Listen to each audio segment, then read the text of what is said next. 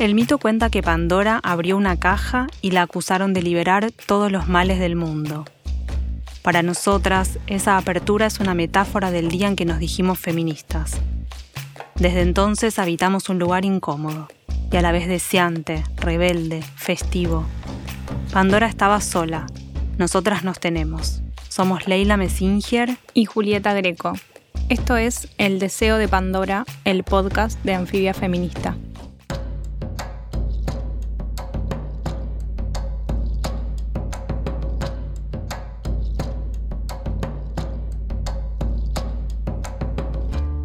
Genealogía.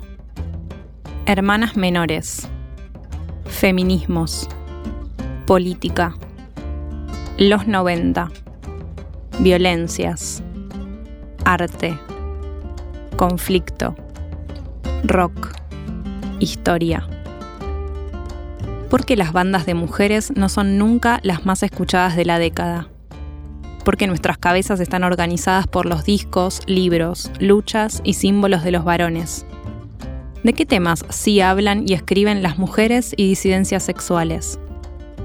¿Cuál es el vínculo entre mujeres y política? En el libro Zona de Promesas, Angileta ensaya una genealogía de nuestra época que da cuenta de las negociaciones y las tensiones que las mujeres hacen con lo que la política hace de ellas pero también rompe con la historia tal cual la conocemos. Allí aparecen las historias mínimas, fugaces, silvestres de los feminismos. En este episodio del Deseo de Pandora conversamos con Florencia Angileta sobre el cruce de esos mundos. Cuando terminaba la infancia, Florencia Angileta quería ser poeta. Admiraba a Alejandra Pizarnik y a Juan Gelman. En la adolescencia fantaseó con tener una banda de rock y ser bailarina.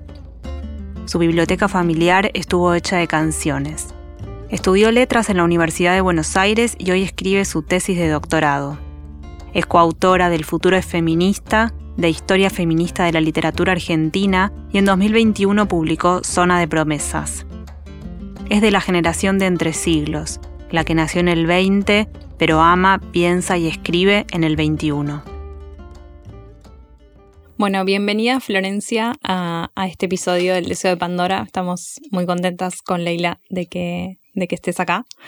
Em, y bueno, para empezar, queríamos em, hablar de tu nuevo libro, Zona de Promesas, eh, cinco discusiones fundamentales eh, de los feminismos y la política.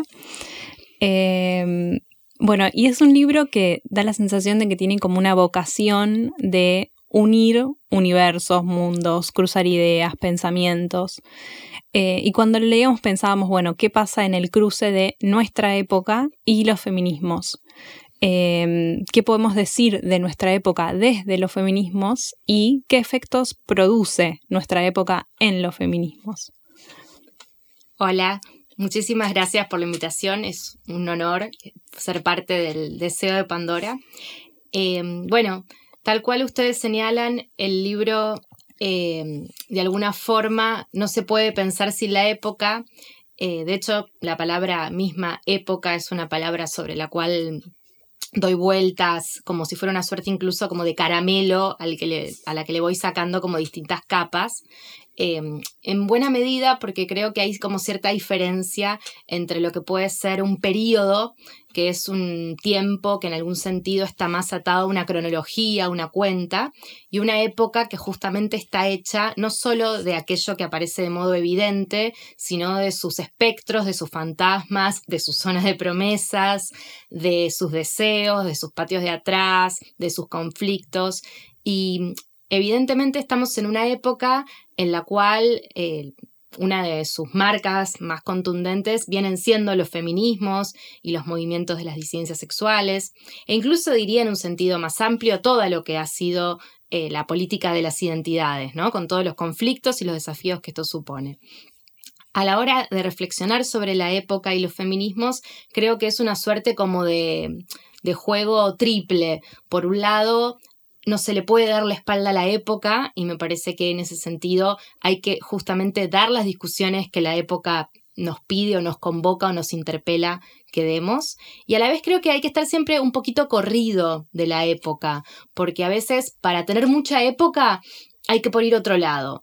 Eh, no sé si solo la época se hace hablando de la última serie o comentando el último disco o mm, haciendo siempre referencia a un meme. A veces creo que para pensar la época podemos ir al pasado, que es algo que me obsesiona, porque creo que justamente el pasado puede estar lleno de futuro y que para pensar un poco la época o para poder leerla un cachito a contrapelo, para hacer buscar otros sentidos, muchas veces en el pasado podemos encontrar pistas, perlas, tesoros que, que, nos provoquen cosas nuevas, pero bajo ningún punto de vista de una forma nostálgica, sino justamente tratando de poder encontrar alguna suerte como de, de liana entre aquellas mujeres, aquellas disidencias sexuales, aquellos conflictos, aquellas luchas que vienen desde hace muchísimos años, incluso diría siglos, y nuestras propias vidas y formas de vivir juntos que, y juntas que evidentemente están en un estado de, ebullición y que nos llevan a, nuevas preguntas y a nuevos desafíos.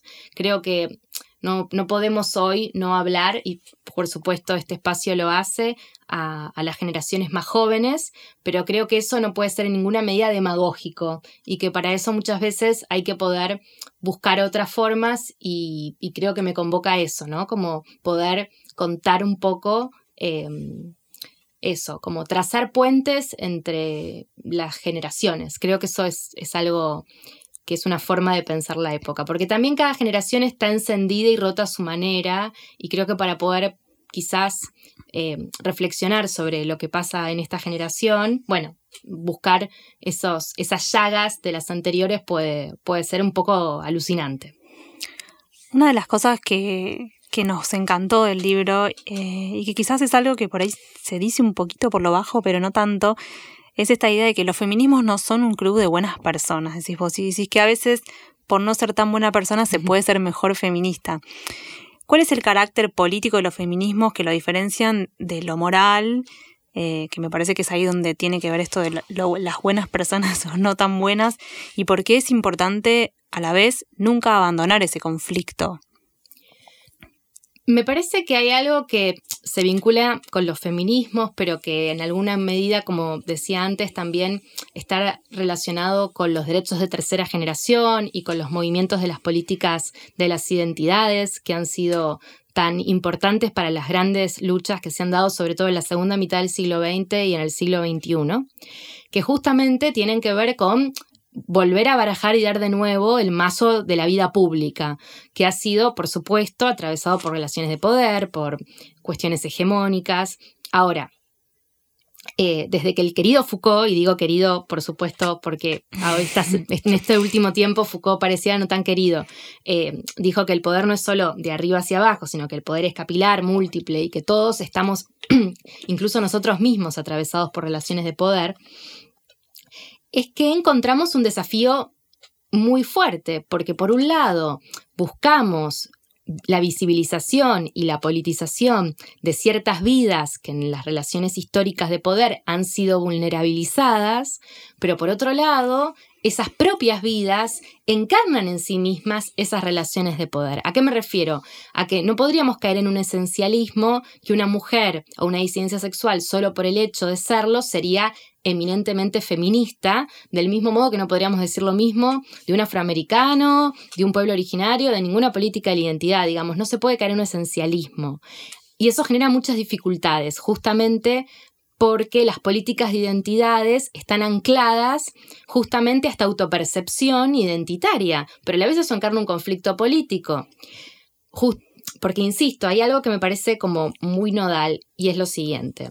No es que las luchas contra una organización de sexos y géneros como puede ser el patriarcado empieza, digamos, como es epidérmica, no empieza de mi cuerpo para afuera, está anclada en mi propio cuerpo, está anclada en mi propia subjetividad. Entonces, las políticas de identidad y la politización de los feminismos conviven con ese movimiento doble. Por un lado, la externalización de la, por supuesto, de los derechos, de las conquistas, de las luchas, y a la vez una politización que es sobre la propia constitución subjetiva. Y ahí sí es muy difícil, muy cornisa, poder politizar sin caer en una moral y sobre todo en una moral pacata, conservadora, que muchas veces se vuelve, digamos, por decirlo brutal, policial.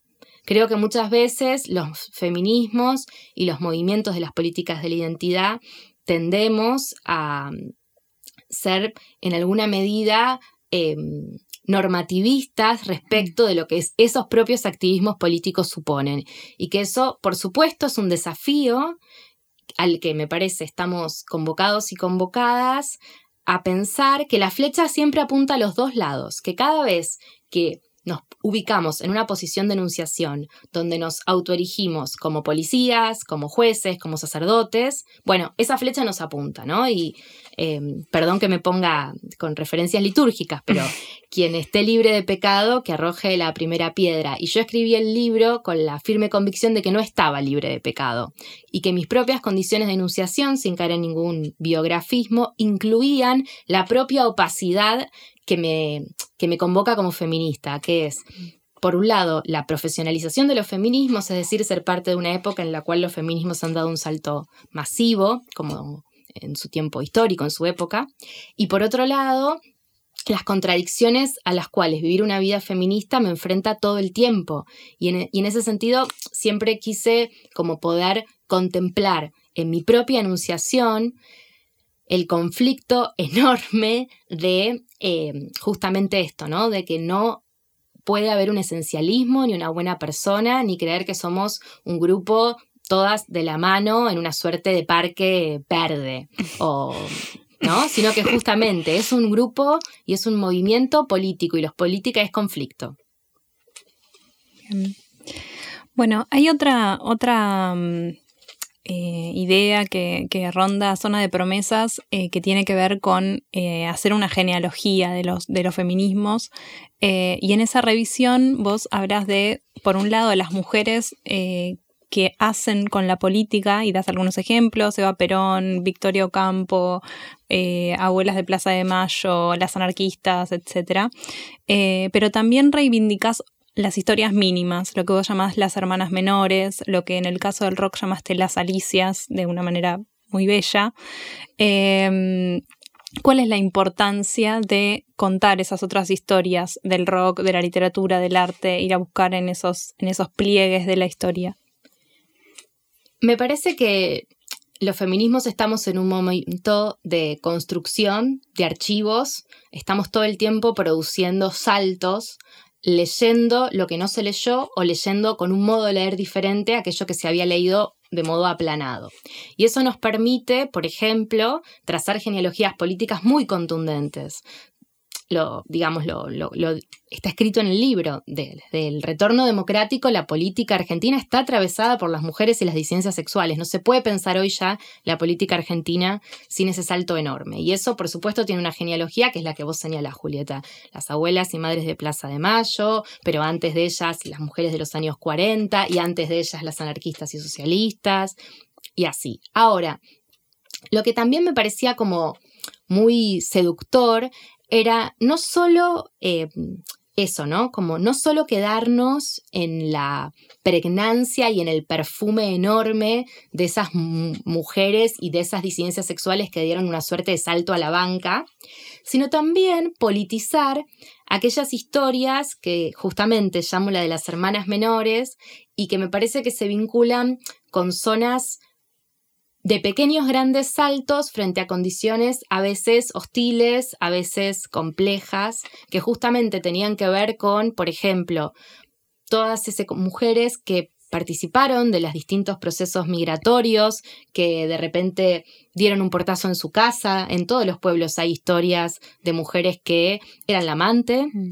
eran la que se quedó soltera, eran la que criba a los hijos sin el marido y todo eso existía, pero a la vez no tenía una visibilización política de lo que implicaba para esas mujeres vivir esas vidas, lo que implicó para las primeras trabajadoras, lo que implicó para las primeras que participaron en distintos espacios. Me acuerdo, por ejemplo, algo que forma parte de mi investigación doctoral y que no es un hallazgo mío, es un hallazgo de una escritora y periodista, Agustina Larrea, que es la historia de Mary Terán de Weiss. Mary Terán de Weiss es tenista. Era una famosísima tenista de los años 40, con todo lo que implicaba el tenis en esa época, que era un deporte obviamente asociado a la élite. Y Mary Terán de Weiss era peronista.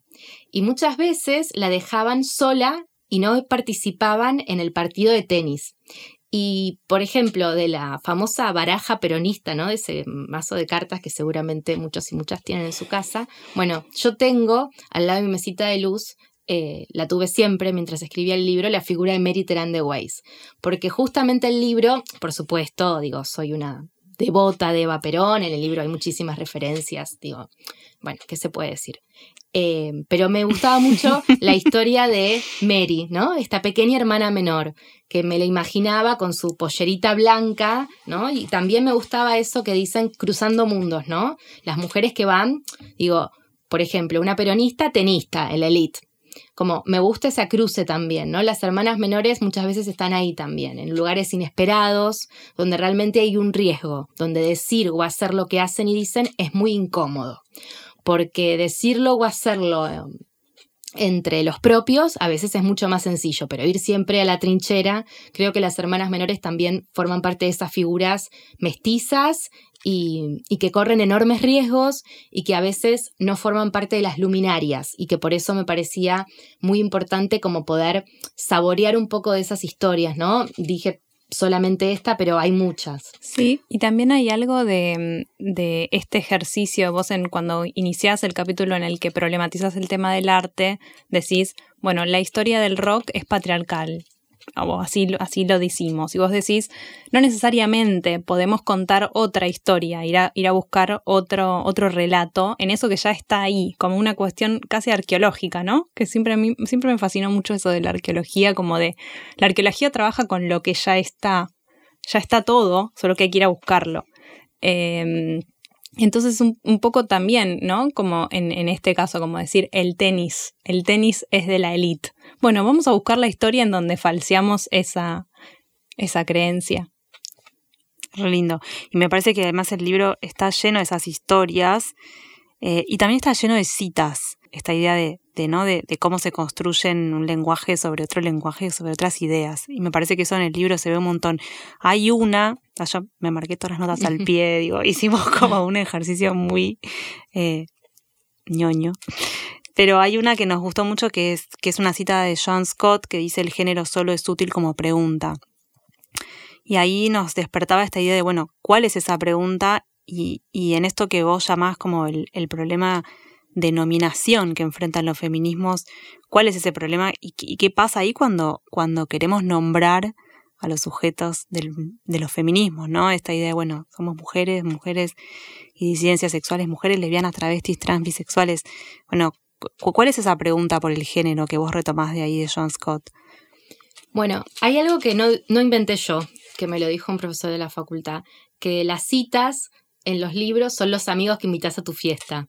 Y me parece como una idea muy hermosa porque claramente si hay algo que, no, no, en un, no en el sentido más formal, como cita autoridad justamente, sino en la invitación al diálogo y al pensamiento, creo que la elección de las citas y la vocación por trazar todo el tiempo las genealogías de estas discusiones, que claramente no las comienzo yo, yo las organizo, doy mis miradas, doy mis modos de leer, pero trato de ser siempre muy cauta en señalar las huellas y las marcas de cuántos y cuántas han, han, pensado sobre todo esto. Y en ese sentido, esta cita de John Scott es una cita que ha venido de, de, grandes maestras, de Nora Domínguez, de Laura Ernest, que se han detenido muchísimo sobre la producción de Joan Scott, porque además ha sido una feminista que ha tenido el enorme mérito de cambiar muchísimo de opinión.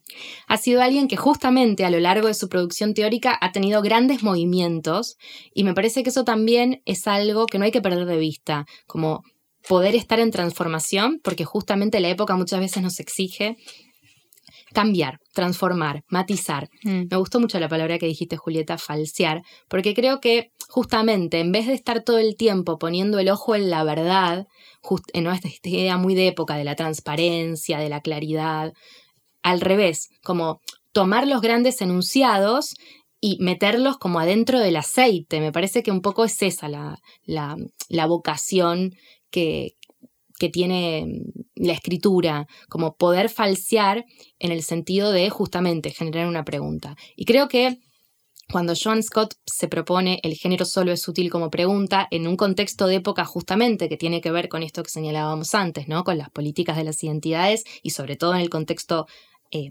académico y militante anglosajón que ha traído enormes debates, quería ver con no cristalizar, con no coagular, con no pensar que cuando decimos género es una suerte como de palabra comodín, donde todos fácilmente y todas nos podemos ubicar y nos podemos quedar como en algún sentido, como se dice ahora también en términos de época, en una zona de confort. Algún, digamos, creo que lo que estamos tratando de poner ahí es el ojo en, che, no hagamos del género una zona de confort. El género es útil si es una pregunta, si es algo que nos trae un conflicto. Los, las, les sujetos políticos, como se diría, del feminismo hasta que la lengua se nos trabe o hasta que la lengua no se nos trabe nada, porque hay que ver en cada estrategia política situada cómo el lenguaje nos acompaña me parece que justamente es una pregunta, es una pregunta que se ha ido modificando. Hay como dos grandes momentos, por supuesto. Hay un primer momento dentro de la historia de los feminismos donde el sujeto es un sujeto compacto y que justamente tiene que ver con un momento de unas primeras conquistas que están vinculadas a los aspectos jurídicos y de políticas sobre todo afirmativas, ¿no? Las grandes históricas. Salir de la minoría civil, el derecho al dinero, comercio, propiedades, derecho al voto, todas las políticas afirmativas necesitan un sujeto compacto porque están dentro del orden de la ley. Ahora, justamente la explosión en lo que es la segunda y la tercera de las formas históricas de pensarlo de los movimientos feministas implican justamente un cuestionamiento de ese compacto sujeto del feminismo que por supuesto desde mi mirada jamás puede ser, si no es en una mirada como lo ha dicho eh, Kimberley, ahora tengo miedo de pronunciarla mal, eh, Crenshaw. interseccional, ¿no? O sea, justamente eh, atravesados todes por las múltiples relaciones de poder y las múltiples capitales y las condiciones propias de enunciación y de época, con lo cual eh, de ninguna manera se puede circunscribir. Pero creo que no solo hay que quedarse con eso como si también fuera un lugar de cierto asentamiento cómodo, sino comprender que para las políticas públicas, las políticas afirmativas son necesarias y precisan de un sujeto compacto, porque no, no se puede de otra forma, o por lo menos no encontramos aún dentro de la democracia formas de poder, pero que a la vez eso que es necesario para una instancia convive con una pregunta. Me parece que hay algo de este momento también que nos convoca a, encontrarnos en este cruce que también es algo que, he trabajado, que es el cruce entre lo instituyente y lo instituido. Entonces, los, las, les sujetos políticos del feminismo tienen un carácter instituido que en tanto políticas, derechos y leyes requieren una precisión y una posibilidad identitaria fija, pero a la vez, como también se ha señalado desde muchísimas teóricas, esa posibilidad es estratégica, es situada. Y, requiere en ciertos momentos justamente el falseamiento, la dislocación, la pregunta, incluso las preguntas más incómodas, porque las preguntas no son siempre eh, vinculadas a una eh, explosión, por ejemplo, en términos de capitales económicos. La pregunta también es trazar puentes con este, Wanda Icardi, si, auto, auto, si ella se percibe si ella se autopercibe Wanda Icardi, yo no le voy a nombrar Wanda Nara. Así que, por ejemplo, digo, ¿por qué ella no podría ser parte de los feminismos? Bueno, digo, son discusiones que hay que darse, ¿no? Me parece que, que también va por ahí tener hoy el género como pregunta. Bueno, eh, otra de los temas que aborda Zona de Promesas tiene que ver con el arte. Eh, estamos en un momento de, mucho ojo puesto sobre el arte desde los feminismos, eh, que es algo que celebramos obviamente, eh, pero también eso tiene como una contracara que es que vivimos un momento de mucha cancelación o, en donde es muy policial la forma de mirar. Eh, y vos te preguntás en qué tipos de museos o instituciones para el arte eh, soñamos las feministas. Eh, si seremos solo heroínas que escriben nuevos manuales de género o si solo vamos a escribir y hacer para nosotras, digamos. ¿Qué tipo de museos queremos?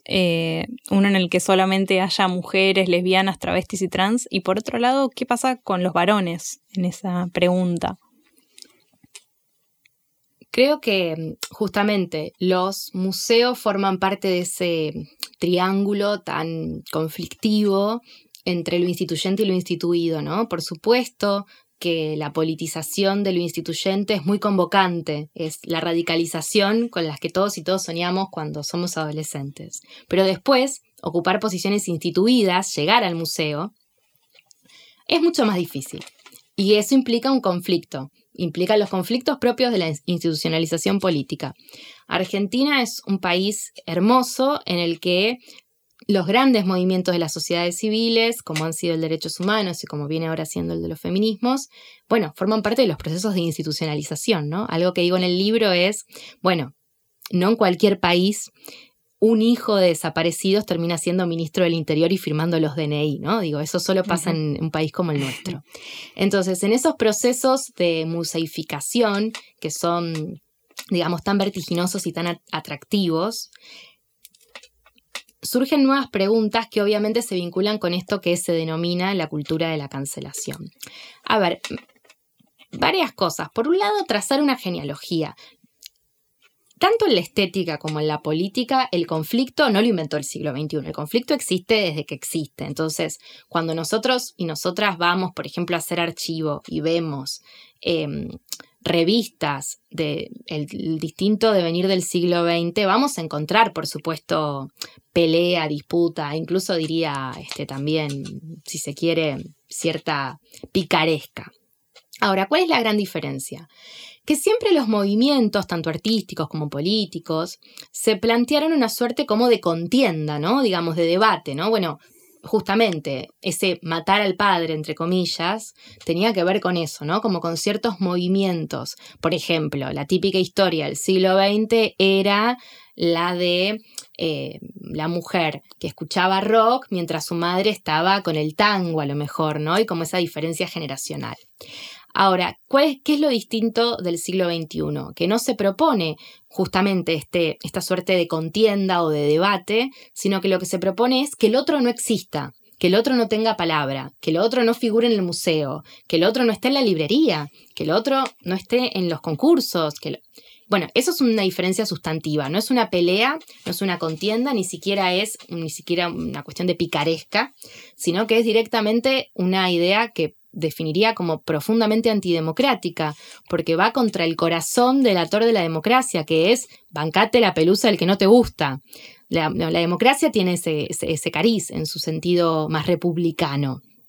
Mm. Y creo que justamente la democracia tiene un cariz popular sobre el que podemos eh, coincidir de forma más epidérmica, pero ese cariz republicano creo que no hay que perderlo de vista. Y en ese sentido me parece que la cultura de la cancelación es muy peligrosa, no por las luchas que se supone que tiene, las de igualdad, las de mundos más inclusivos, las de mundos más diversos, pero los métodos que emplea para defender esas causas son profundamente antidemocráticos, porque, insisto, no se, no se circunscriben a una contienda, sino que plantean el aniquilamiento, la idea de que lo otro no exista. Y eso está contra el corazón del autor de la democracia, aún en su fase más republicana. Por eso me parece que hay que ser muy cuidadosos y muy cuidadosas, sobre todo porque la cultura de la cancelación se ancla también en la dinámica de redes sociales. Entonces la viralización que produce también es muy distinta, porque antes había una pelea en una revista literaria, en los años 20, en los años 30 se enteraban 15. Hoy alguien se cancela y se entera este, hasta el que no conocía al cancelado o a la cancelada. Eso también forma parte del fenómeno de la viralización de redes. Entonces me parece que hay que ser muy cuidadosos y muy cuidadosas,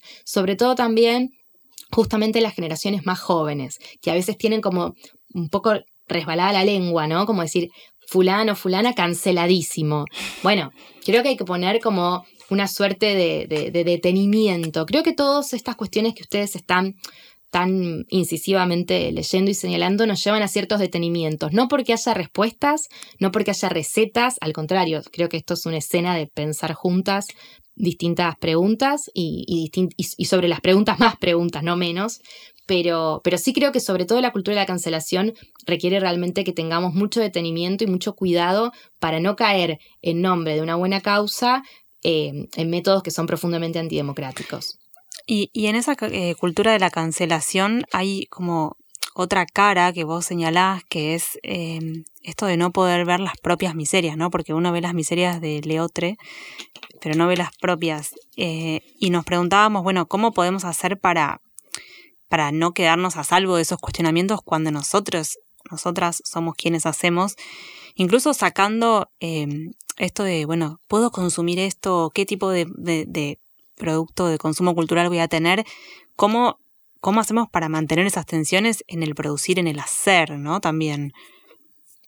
Sí, sin dudas. Un poco lo que decíamos antes, ¿no? Siempre la flecha o sea, te apunta de los dos lados y creo que justamente es, digamos, si la, o sea, yo creo que hay que cancelar el debate sobre la cultura de la cancelación, porque si la cultura de la cancelación existe, este, realmente va a ser como el poema de Brecht, ¿no? O sea, y un día van a venir por la última feminista, la última, la que tenía este, desde el pelo hasta la uña bien y, cuando se va ella ya está, no queda nadie, se cerró la puerta y se apagó la luz. Porque justamente creo que ninguno ni ninguna de nosotros y nosotras puede, digamos, erigirse en un esencialismo político desde el cual sea eh, el único, la única capaz de eh, justamente, por eso creo que lo que dijo Julieta es muy importante. No se trata de ir por la verdad, se trata justamente de meter las verdades de época en aceite hirviendo y ver un poco ese monstruo.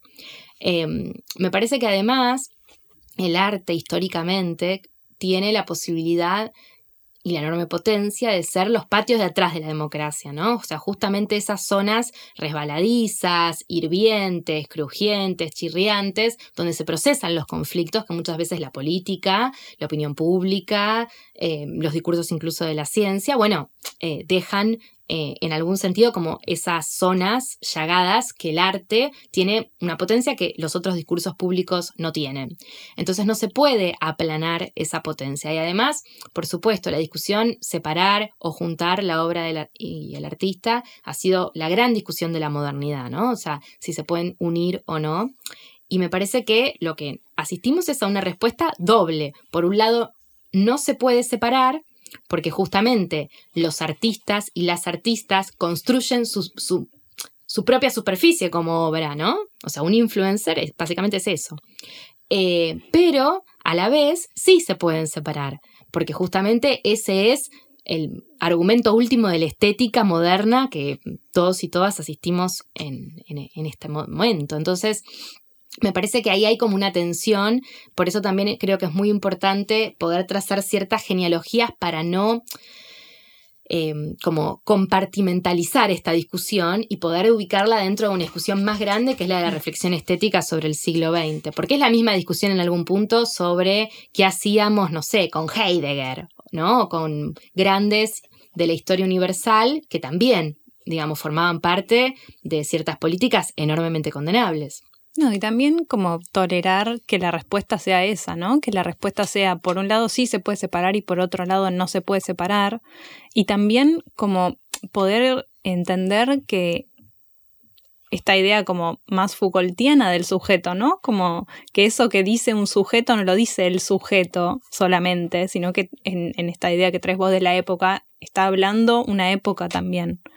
Eh, como tener también esa no sé, poder tocar esa textura, digamos, cuando pensamos en esas cosas. Eh, hablas en Zona de Promesas de la importancia de separar em, violencia, delito y daño. ¿Cuál es esa distinción y por qué eh, es tan necesario hacerla? Bueno, creo que tiene mucho que ver con lo que decías antes, que justamente creo que una de las grandes llagas de la época es yo, ¿no? La noción del yo. Y yo creo que es una falsa discusión, no, no diría falsa para no, para no superponer con lo que decíamos antes, una discusión un poco binaria o trabada, decir yo sí, yo no. Me parece que hay que ver yo para qué. o yo como. Creo que justamente las nociones de subjetividad, después de Foucault, o sea, básicamente hay algo que, que es muy contundente, ¿no? O sea, después de Foucault no existe el individuo. O sea, no existe una noción de individuo como una entidad voluntaria, deliberada, comunicativa, justamente esa noción aparece la noción de subjetividad, mostrando las grandes eh, como heridas que le produce al yo eh, la modernidad. Y en ese sentido, obviamente, cuando hablábamos antes de la estética, me parece muy importante como poder tener esto presente, porque si no, parecería que estamos cuestionando la estética con una mirada que es prácticamente decimonónica o, anterior, cuando justamente la modernidad viene a allagar todo eso, ¿no? Eh, entonces, como también darle un poco de espesor a la discusión. Y en relación justamente con el plano de la justicia, me parece que es muy importante poder distinguir al menos dos esferas, una que es la que pienso como el delito y otra es la que pienso como el daño.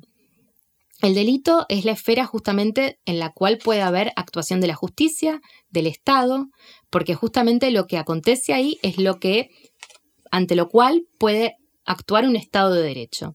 Y el daño se circunscribe como aquello que aún siendo profundamente doloroso, aún siendo muchas veces atravesado por una organización de sexos y géneros como puede ser la patriarcal, se diferencia del delito porque es aquello frente a lo cual no puede actuar el Estado de Derecho y que justamente forma parte de la vulnerabilidad de estar vivos y vivas. Esta es una noción que viene con una genealogía muy específica, que es desde Spinoza, después la retoma Butler, después la retoma Lorey, que justamente proponen que lo que nos define como nuestra vida justamente es eso, la posibilidad de que el otro o la otra nos hiera. Esa posibilidad, esa potencia es inherente al hecho de estar vivos. Por supuesto, hay condiciones que hacen de esta precariedad una precarización mayor. Hay vidas más precarizadas que otras, sin dudas. Y justamente la noción de interseccionalidad lo que trata de poner de manifiesto es que dentro incluso de un sujeto político que puede aliarse, como puede ser las mujeres y las ciencias sexuales, hay enormes diferencias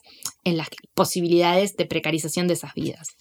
Pero la posibilidad de precarización no hay movimiento político que nos pueda poner a salvo de esa precariedad. Yo puedo estar acá, puedo hablar, pero yo no estoy exenta a la noche cuando me voy a dormir y, cierro los ojos de, de, llorar, de llorar por un tipo, de llorar por una mina, de sentirme ofendida. O sea, eso no me lo quita nadie, ni a mí ni a nadie. Entonces me parece que es muy importante como poder distinguir aquello frente a lo cual podemos darnos una acción política, que justamente tiene que ver con la esfera del delito, con la condena de todo tipo de violencia, con la lucha, por supuesto, en las distintas etapas, tanto preventivas eh, como en sus distintos desarrollos, por la efectivización de políticas públicas y a la vez poder convivir con los daños que son inherentes a la vida y poder estar Em, construyendo nuevas formas de vivir juntos, procesando de modos distintos estos daños, porque claramente asistimos a un momento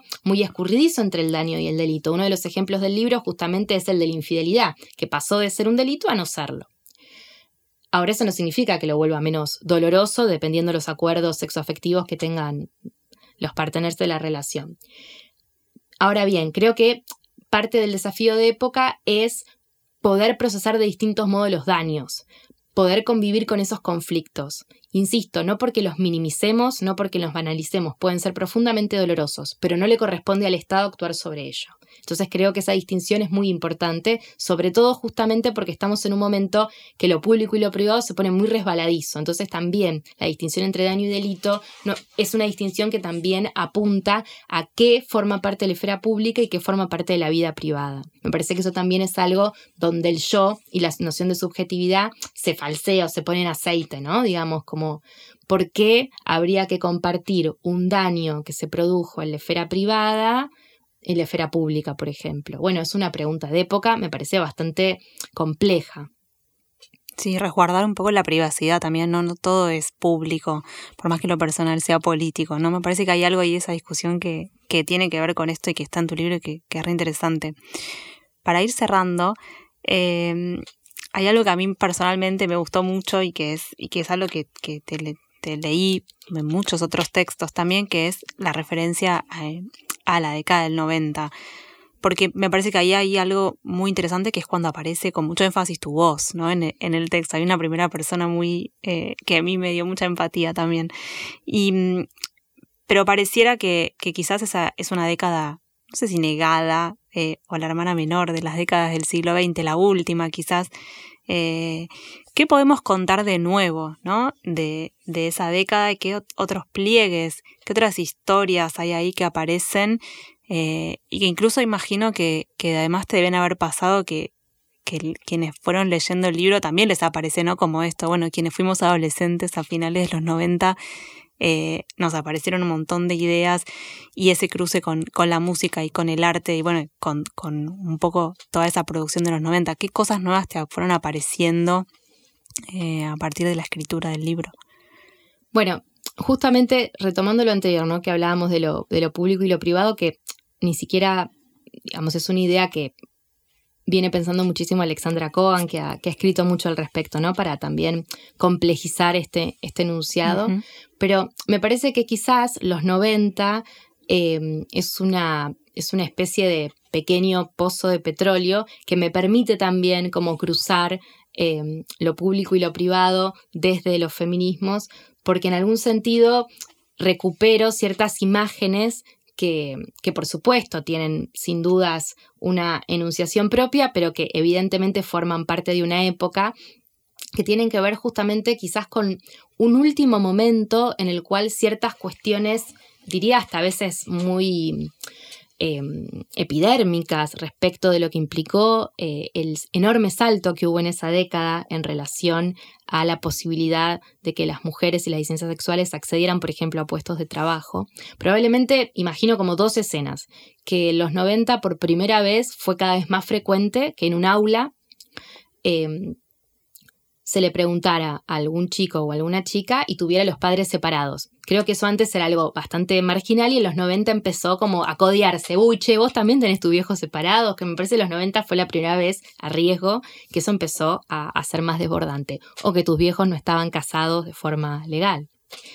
Em, y la otra escena, que me parece que también es, es muy epidérmica, es justamente estas mujeres y estas disidencias sexuales, lesbianas, travestis, trans, que empiezan muy, por supuesto, progresivamente, pero que me parece que es una década en la cual eso genera una institucionalización justamente, ¿no? O sea, me parece que los 80 es el bardo, pero los 90, de modo más institucional, es donde las mujeres acceden a ciertos espacios. Y algunos de esos me parece que son muy pregnantes en, en metáforas. Por ejemplo, el manual de género que implicaba el circuito del consumo en relación con la vestimenta, ¿no? O sea, como me acuerdo de, Susana Jiménez, ¿no? Con las medias Silvana, perdón, la marca, eh, y que se volvió una suerte como de comodín de época, ¿no? Eh, la, media, el, taco aguja, bueno, este, la, blusa transparente, el corpiño, el perfume, el perfume importado, ¿no? Como un poco el mercado te lo ofrecía, un poco te lo exigía algo que también siempre digo es, bueno, en los 90 se inventa esta idea diabólica, ahora las generaciones más jóvenes la tienen menos, pero en los 90 era, realmente muy cruel, em, que las mujeres este, se vestían como si ganaran el sueldo de sus jefas, ¿no? Me parecía como, por supuesto, son ideas crueles que tienen que ver, por supuesto, con dinámicas corporativas, pero que también implicaban ciertos movimientos de reinvención y de agencia. A mí algo que me resultó siempre muy